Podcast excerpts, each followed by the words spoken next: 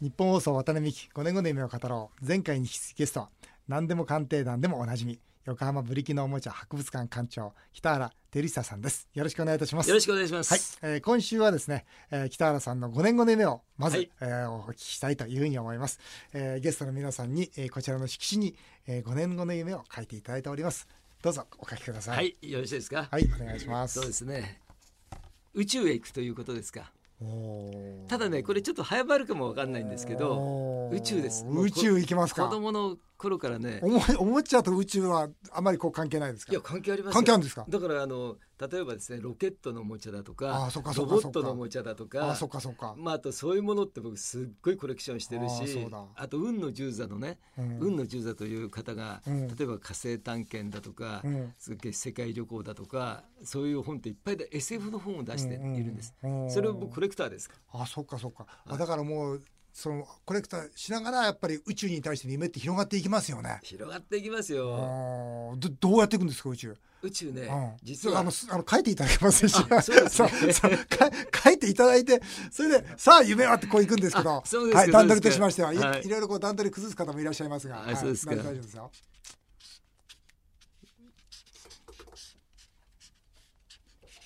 宇宙に行く 絶対行くそんだけ力強く言ったら行きそうな気がしてきましたよ本当にれはいということで改めて5年後の夢はどうぞはい宇宙に行くです、本当に34回も聞いて今ずっとそのその宇宙に行く続いておりますが宇宙どうやって行くんですかだって宇宙飛行士なんかそんな方になれないじゃないであそうですねあのいろんな生き方があるんですけど、はい僕はですねあの実は気球で行くんですすかほ気球であのアリゾナというところからですねずーっと8人乗りのカプセルがあってうほ2人パイロットがいるんですうほそして乗客は6人なんうです6人、はいうんそれでずーっとあの気球で気球で上に上がってっうんて4万メートル成層圏まで行くんですへー4万メートルっていうともう地球はもう完全に見えますでしょもう青く球球体に見えますねそれであのそこまで行ってですねそこ行くともう気球は使えないんでうんそれを切り離してうんパラシュートで戻ってくるとほういいですよで成層圏までずーっと上がってっちゃうんですかはいずっと上がってっちゃってそれでもうその気球が使えないとこまで行ったら切り離して今度降りてくるそうゆっくりですねどのぐらい時間かかるんですか行って帰って行って帰って5時間ぐらいです5ね時間はへーもう綺麗にじゃあ地球見えるんでい、すもねう完全に見えますねそれで僕はですねその本当にその地球という星は綺麗なんですよまあうんそれはもう映像だとかうんみんな見てるじゃないですか、うんね、空気があって水があって、ね、この太陽系の星の中でうはん輝いてるわけです、うんうんでもその中でね本当に国境もないし何もないのに争ったり、うんね、戦争したり本当ですねうんそれ傷つけ合ったりって、うんこれおかしいでしょっていうことを僕はねうん見てから帰ってきてから言おうと、うんね、よく宇宙飛行士の方がね、はい地球を見たら国境はなかったよと、そうそうそうそう、ね言いますもんね。でもねうんこうちょっと俯瞰で物を見るって大事なことじゃないのかなっそうて、思いますね。ねうん客、観的に見るとうんなんかこ う憎しみあったりうん争ってることが本当なんかバカバカしいなって思えてくんじゃないかなって、うん見えないもんはね見えてきますよねそうですそうですよね、まあ、そういう意味で宇宙にいいですねそれはあれですかあのもう何百人待ちとかそんななっちゃってるんですかねいやそんなにはなっていないんですけどでももうみんな予約たくさんの人たちが予約予約をしているんでう、ん一、日何回も出るんですかそれ飛行機みたいいにややっぱり1日1回じゃないですか一日一、回はいまあ、そのうちであと本当に5年後ぐらいになると、うんもっと金額も安くなってきますね。うんでしょうね、はい、うんまあ6人ですもんね、そうですね。うん、1回行けるのが、はちなみに、えーその今回の宇宙はおいくらなんですか、い、1200万ですあね。あ1200万というと1回飛ばすのに7200万円だそういうことでしょうね。ですね、ええやっぱそんなにかかるんですかねまあ今はね、いろんなこうなんつうんだろう、いろんなことをやって実験したりだとか、いろんなことをやっているんで、うんやっぱお金はかかるでしょうんう。宇宙ですから、でも楽しみですね 楽しい、もう本当にね笑っちゃうぐらい楽しいですへねー。なんかその仕事とかまあそれから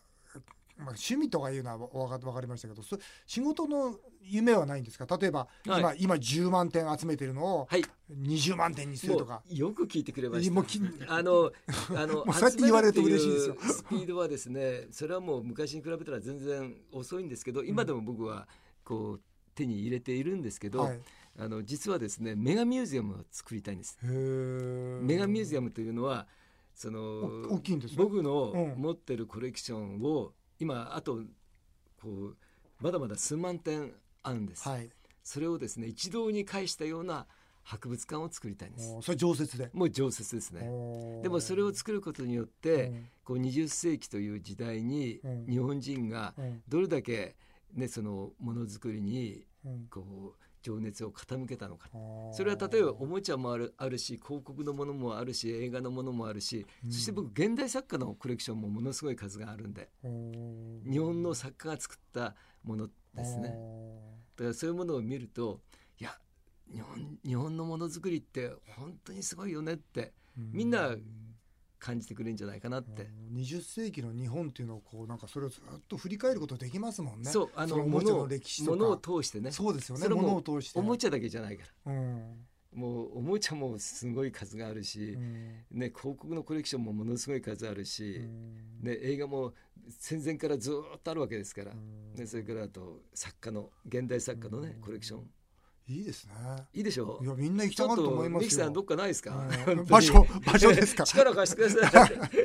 いいやでもね、はい。あのたくさんの方たちがね本当にあそういうものをあればいいなと思ってくれる、うん夢なんか一人では絶対実現できないですから、うん誰かの力を借りないと無理なんです本よ。当ですね。はい、うんでも北原さんのいいとこってそうやって思うと言いまくることですね。そうあの僕はあの夢の実現って3つあって、はい。教えてくださ自分の夢をですね、い。うん熱く情熱的に楽しそうに語るんです。ああですね。絶対こうんうあの人に自分の夢を語るんです。うんなぜうん語んなきゃいけないかというと、うん夢は絶対に一人では実現できないんですう。そうですね。もう一人でできる夢は寝てみる夢だけなんですああなるほど。起きたら忘れちゃうんですうんだから自分の夢を熱く情熱的に楽しそうに語って、うんうんうん味方を作るってことですようね、んそうですよね。だからあの僕ちょっといい漢字という本も出しているんですけどう「ん叶う」っていう字は口辺にう「ん十」って書くじゃはないいですか、はいはい。ね、口辺に「はい十、はいってことは口から10回出して言わなきゃダメだよって、でも僕はその本の中でその10の上にちょっと線を足して「千」または「万」と書きたい、だから1,000 1000回万回自分の夢を情熱的に語っていたら実現できるかもしれないですよっていう。あの僕は「みんなの夢を叶える会」っていう会やってましてねええそれでそこでやっぱりあわ夢アワードっていう、まあええ、年に1回でかいイベントやってるんですよ、はい、やっぱそれの目的はそれですもんだからそそれでう夢を語れと絶対もうそうで何すよ千ね人。何万人の前で大きく語れと、いそうしたらきっとその夢が叶うよと、いや本当そうですよね、うん誰かがねうん情報をくれるんですよ、うんそうそうあこういう人と会ったらいいよって、ここ行ってきたらいいようんとかね、こういうことしたらいいんじゃないって必ずくれるんです、うん僕の経験から言うとですね、うんそのい僕はいろんな30代までの夢って本当に実現できたんですけど、うん僕これは僕の経験ですけどはね、いはいはい100人に言うと、うん99人は無理だって言われましたうんうんこれは不起って言われたんです、うんうん狼少年だとかね、でも一人必ずいたんですよ、うんお前だったらできるよって、うんできたらいいよねって面白い面白いとうん俺力貸すよって、うっんていうことは1,000人に話したら10人いるってことじゃないですか、うん1万人に話したら100人いるんですよ、うだから僕そうのですね夢って時間はずっとかかってるんですようんそれはずっと自分の夢を語り続けたからうんあとねもうあと2つあるんです2けつ教どえてくださいあともう一つはですね夢が実現した後のことをより具体的にイメージするんですうん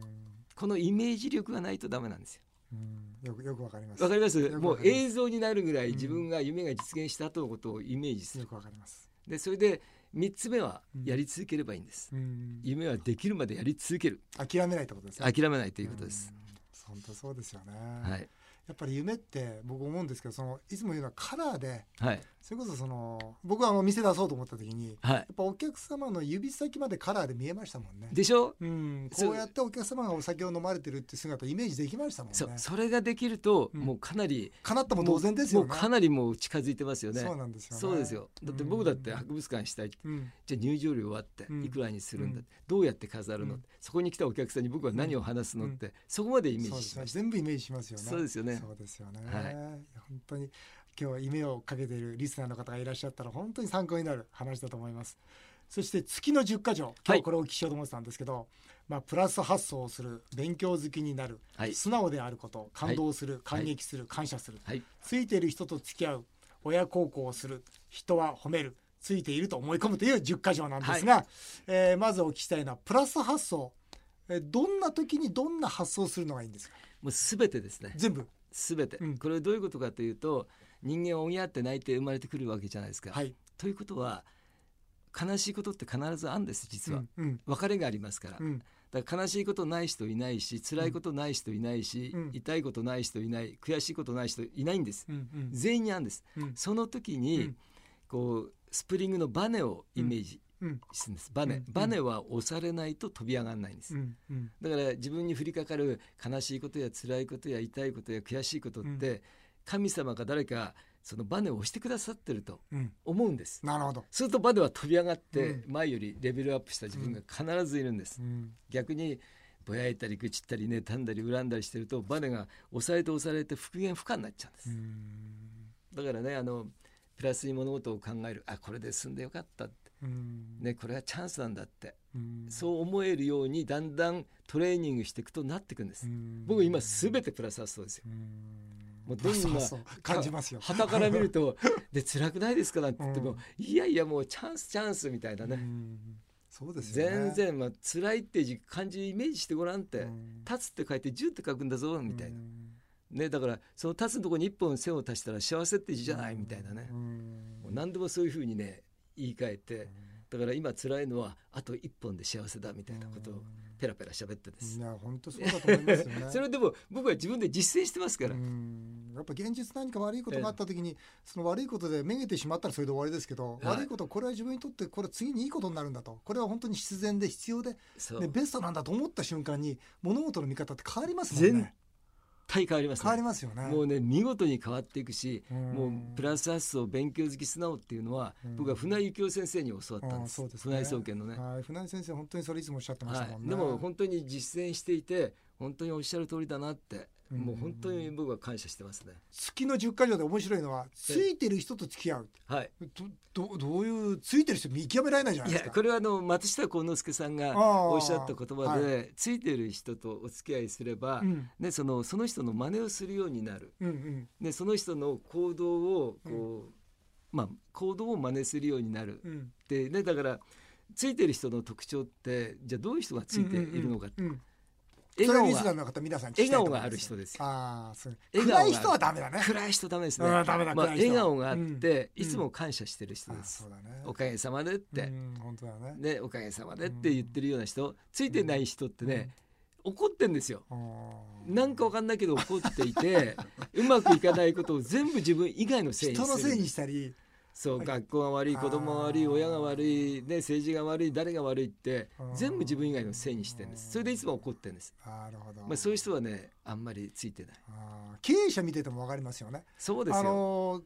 自分の会社の業績悪いことをええ なんで不景気のせいにしたらもうそれで終わりですねいやもう完璧ですねねえ不はい景気ってのは前提なんだからそうですそう前です提を否定するようになったらもうただの負け犬ですよいねや本当そう思うんですよはいだからやっぱついてる人と付き合うとなるほどですねこれも面白いですねはい親孝行あこれはあの うん鉄壁ですね鉄 鉄壁この鉄壁じいゃやんもうだ絶対絶対です定番もうあの親孝行ってなぜ親孝行しなきゃいけないかというと親の上にはおじいちゃんおばあちゃん4人いて、はいひいおじいちゃんおばあちゃん8人いるんですはいもう10代遡っただけで1024人いるんです、うんということは逆ピラミッドの頂点が親なんですなるほどそれで親孝行しとくと、うんたくさんいるねご先祖様がねほらこっち来いこっち来いなこっちなあっち行っちゃダメだよって、うんなんかわかんない見えない力で、うんこう導いてくださるに違いないって僕はもう信じて疑ってないです、うんだから僕はねうんもう自分の中ではめちゃくちゃ親孝行です。 自分の中ではいやそれ めはねちゃくちゃ親孝行あのどういうことお父様お母様のいやもうあのうち母は96で亡くなって亡くなられたあそうですか父もあの結構長生きしてくれたんですけども、はいもちろんもはうい明治生まれですからね、はいでもね本当に両親は僕にすごくよくしてくれたし、はいね、それであの僕がどういうことをやってきたかというと自分の誕生日にうん自分の誕生日です、うんお母さんにプレゼント母親にいつも母親の好きなものをプレゼントしてたんです産んでくれてありがとうですよ、ね、その言葉を添えてですよそうですよねそれでこれはね遅いってことがないんで、うん、いくつになっても始めた時が一番いい時でで、もリスナーの方に言いましょういや、もう絶対やってみてください自分の誕生日にお父さんお母さんお母さん特にお母さん特にお母 さんはい、ね、産んでくれてありがとうありがとうございますと言ってねお母さんの好きなものをあげる、うん、もしいらっしゃらなかったらお墓参りですあお墓参り行けばいいです、うん、それでもしお墓もなかったら、うん、もう空を見上げてね、うん、あの今日僕の誕生日です産んでくれてありがとうございますありがとうございます、感謝ありがとうって、もうそれで絶対違いますよ、これもう良くなった人がね、もうどれだけいるか分かんない、僕のこの話を聞いて、まあ、とにかく自分の誕生日にはお母さんにプレゼントしてくださいと、いなかったらお墓参りしてください産んでくれてありがとうと思えるような自分でいその時いられることが大事ですよね。もうすっごい大事です。ねやっぱりなんか自分が被害者意識持ってると、ええ、なんだよ俺こんな辛い人生とか思うと産んでくれてありがとうって言えないじゃないですか。いや産んでくれてありがとうと言える自分の心持ちをその時持ってることは大事ですよね。そうだからそう思わなくても無理やりやればいいです。うん、無理やり思っちゃう。うん、もうあの例えば親が嫌いっていう人は世の中にはいっぱいいますから、いね,ね、いるでしょいるでもそれじゃないんです、なぜかというと親がいないと自分が存在しないんですよ、そうですよねだからもうあのとにかく産んでくれてありがとうございますというと、うん、本当になんかわかんないけどその日からねちょっとずつ変わってきます、うん、だから親孝行というのは親のためじゃないんです自分のためなんですよ、なるほどそして人は褒めるもう褒めるはもう褒めるんです、うん、僕はだから自分が褒められて、自分の人生がどんどんどんどん良くなっていったんです、うんうん、だから人も褒めるしあの大好きな言葉で、山本五十六というね海軍大将の言葉で、やってみて言って聞かせてさせてみて褒めてやらねば人は動かち、褒めなきゃ人は動かないって、もう名言を吐いているわけです、ね本当にその通りだと思うし、褒めるっていうのはね相手のいいところを見るわけですよ、相手のいいところを見るから褒められるわけじゃないですか。うん、ということは鏡の法則というのがあって、うん、こっちが相手のいいところを見れば、うん、相手もこっちのいいところを見るんです。だからこう褒めるというのはいいことだし、もしもちろん褒めてばかりいらいられないことあるじゃないです か。そういう時だったら、もう後よし言葉ですね。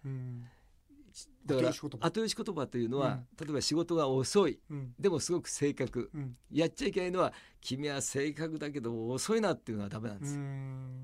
後ろは褒める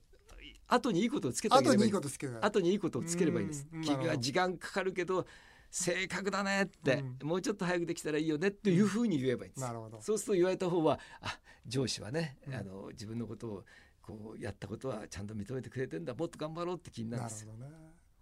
でもちょっと言葉って全部力ありますから。あそうですね。はい。うん、言葉は本当に力ある。言霊ですもんね。言霊ですよ。僕ね、自分で言った言葉で最高だと思うのは。はい、どうぞ。いいですか。言ってください。体は食べ物で作られる。はい。心は聞いた言葉で作られる。未来は自分の話した言葉で作られるんです。ということは、どういうことかというと。ついてないついてない僕ついてませんとかね、最近病気がちですとかね、口から出して言うじゃないですか、うん、言った言葉に魂が宿って言霊となって飛んでっちゃうんです、うん、本当になっちゃうんですよだから僕が提案してるのは「あ運がいいです」だとか「ついています」とかね「できます」とかいうポジティブな言葉を常に言う、うん、それでそれでも人間はそんな強い生き物じゃないから、で最近ついてないんだよとか最近売れないんだよとか、最近病気がちだよってこれ誰でも言いますから、この僕でも言うんですけど、でもそこで気がついて、もう小さな声でもいいから、うん、自分の口でついてないっつったら自分の口でと思ったけどついてるから大丈夫って言われます、うん、なるほど最近病気がちってあいけないと思ったらいや本来健康だから絶対良くなるって、だとにかく未来は話した言葉で作られますからいい言葉で終わらしときゃいいんです。これ簡単ですよ。いや、本当大事だと思います。お金かかるの親孝行だけですよ。あと、全くお金かかんないですけど。月の十箇条最後に、ついていると思い込む。はいうん、そ思い込みって大事ですよね。思い込みそうですよ。ですよね。だからあのつついているマイナスの言葉を言ったらもう一度言い直しちゃえばいい。うん、思い込みって一つの才能でもありますよね。絶対そうですよ。この番組に出られる方で大体皆さん思い込みが激しいですよ。いやそう、いや本当にねあの夢を語れる人は思い込み強いから夢を語れるわけですよ。すよはい、最後にですね、あの実は先ほども少しお話ししましたが、あのみんなの夢を叶える会というそのゆ若者たちの夢を応援する会を開いておりまして、はい、あのみんなの夢アワードというイベントも実は主催しておるんですが、はいはい、その世界的コレクターとしてこう夢を追い続けている北原さんからですね、はい、ぜひその若者たちに夢の大切さ、メッセージいただきたいというふうに思います。そうですか。とにかく夢を大きな夢を持ってくれと。はいね、そしてその夢をいつも語ってくださいと、はい、あんまり小さい夢だと本当に見失っちゃうから、うん、とにかく見失わないような大きな夢を語って、うん、それに向かってこう歩んでいってほしいわけですよ。うん、それでよくこうよく大きな一歩より本当にこう小さな一歩でもいいからこう前進するようにちょっと自分の夢に近づくように日々努力する。でそれに向かって進んでいく、うん、これが大事だと思います、うん、大きな夢を持って一歩ずつとそう小さな一歩でいいから北原さんもそうしてきたんですよねいや僕はずっとそうしてきたし、うん、今もそうしています、、じゃなければ10万点のおもちゃ集まらないですよね、はいいやもう僕はあのあのちょっとこう今言わせていただければ、これからだと思ってまね、す、なるほど 70スタートだと思ってます、ね、出ま したさあここからだということで北原さんからお話をお伺いしました、はい、ありがとうございましたありがとうございます、えー、渡辺5年後の夢を語ろう先週今週2週にわたって横浜ブリキのおもちゃ博物館館長北原照久さんにお話をお伺いしましたどうもありがとうございましたありがとうございました